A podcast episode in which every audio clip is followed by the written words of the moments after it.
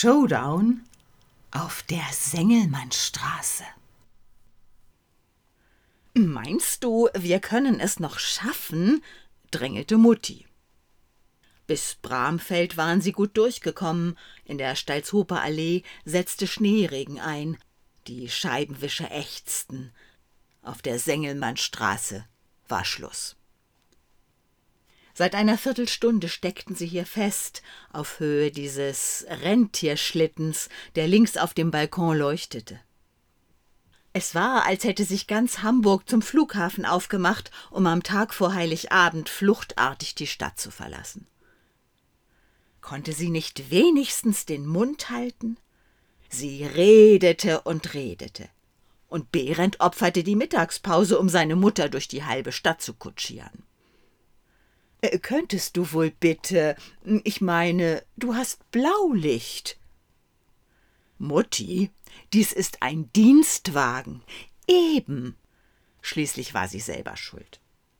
Warum musste eine alte Dame an dem Vormittag, an dem sie zu ihrer Lieblingstochter nach Boston flog, noch in Farmsen einer 92-Jährigen vorlesen? Wenn er Pech hatte, verpasste sie das Flugzeug und er hatte sich so darauf gefreut, es sich mit Tante Rösele gemütlich zu machen. Sie würden den Baum anzünden, Röseles unschlagbaren Entenbraten verputzen und anschließend durfte er nach Herzenslust an seinem ganz privaten Jahresrückblick basteln, den Highlights des St. Pauli-Fanlebens, die er für seine Kumpels zusammenschnitt. Ich muss doch noch den Koffer aufgeben, versuchte es Mutti von neuem. Er starrte auf den Rentierschlitten. Mal leuchtete er rot, mal gelb, mal blinkte er. Wenn der Hubschrauber gestartet ist, wird sich der Stau schnell auflösen. Ja, wenn, er war noch nicht gelandet. Nebenan heulte ein Motor auf. Hab ich dir eigentlich schon erzählt, dass Jonathan eine Medaille in Mathematik gewonnen hat? Gott sei Dank. Sie wechselte das Thema. Offenbar war sie noch nicht völlig panisch. Und die kleine Isabel spielt eine Elfe. Ihre ach so wohlgeratenen Enkelkinder in Boston. Wie konnte man seinen Sohn Jonathan nennen? Und Sibylle hat ein neues Auto. Autobiography. Was für ein Name. Ganz was be. Motorgeheul? Ein Scheppern. So was? Guck dir das mal an. Eine Armlänge entfernt von Muttis Seitenfenster fährt ein Jeep Commander mit voller Wucht auf das Auto vor ihm in der Schlange. Ein neuer Anlauf, der Fahrer setzt zurück und gibt Vollgas, um eineinhalb Meter vorzupreschen. Das Opfer ist ein Handwerkerauto, eine Nuckelpinne von Citroën.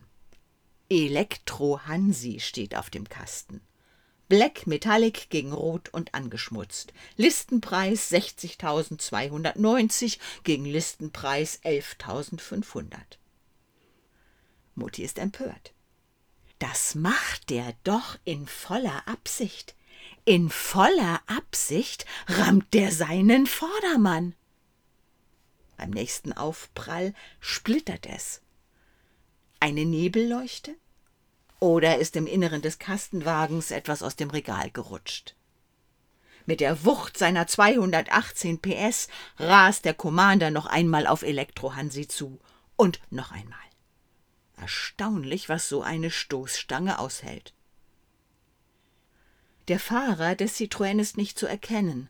Im asphaltgrauen Napperleder nebenan sitzt ein Dreißigjähriger, auf dem Doppelkinn ein Dreiecksbärtchen, weiter oben ein Gamsbart. Wie der grinst, so billig, als hätte er Spaß daran. Mutti tastet an der Innentür. Was sucht sie? Den Türgriff? Will sie etwa aussteigen und dem Kampfhahn mit gesundem Menschenverstand gegenübertreten? Wieder prallt der Büffelfänger auf die Stoßstange des Kleintransporters. Der macht einen Hüpfer in Richtung auf den Opel vor ihm. Wenn der Kerl so weitermacht, gibt's einen Dominoeffekt. Der Geländewagen ändert seine Taktik und versucht schräg von der Seite aufzutreffen. Der Rentierschlitten verdoppelt sein Blinktempo. Elektro Hansi reißt die Tür auf. Ein Hühne im Blaumann. Haut seine Boxerfaust aufs Autodach direkt über dem Gamsbarthut. Die schwarze Politur erzittert. Ein Knirschen? Aus der geballten Faust schaut ein roter Punkt hervor das obere Ende eines Phasenprüfers. Langsam malt er eine Acht. Der Dreiecksbart springt aus dem Auto, baut sich auf und brüllt: Du Drecksack, du Stück Scheiße! In der Wahl seiner Beschimpfungen ist er nicht gerade einfallsreich. Dir reiß ich den Arsch auf, gibt der andere zurück. Beide stehen Stirn an Stirn. Der Rentierschlitten glüht. Muttis Seitenscheibe sirrt herunter. Äh, sagen Sie, junger Mann, hat Ihre auch ein äh, beheizbares Lederlenkrad? Hä? Der Angreifer weicht einen Schritt zurück. Ach, ein Kreisler. Mutti ist enttäuscht. Wissen Sie, in den Staaten kauft den niemand mehr? Sie lässt die Scheibe wieder hochgleiten. Der Mann dreht sein Gesicht Elektrohansi zu. Äh, Entschuldigung, ich glaub, das ist der Weihnachtsstress. Oh, kenne ich, nickt der Riese. Auch äh, Vollkasko? Er kramt in seinem Handschuhfach und überreicht ein Päckchen Papiere. Äh, bitte wenden Sie sich doch direkt an die Versicherung. Elektrohansi zieht einen Mundwinkel in Richtung Ohr, Mutti schaut zur Uhr. Eigentlich ist Weihnachten zu Hause auch ganz schön. Konstantin Behrendt setzt das Blaulicht auf sein Autodach und rast Richtung Flughafen. Sie schaffen es gerade noch. Mutti verschwindet in der Passkontrolle. In der Halle steht ein fünf Meter großer Teddy mit roter Zipfelmütze und winkt, mechanisch wie ein Scheibenwischer.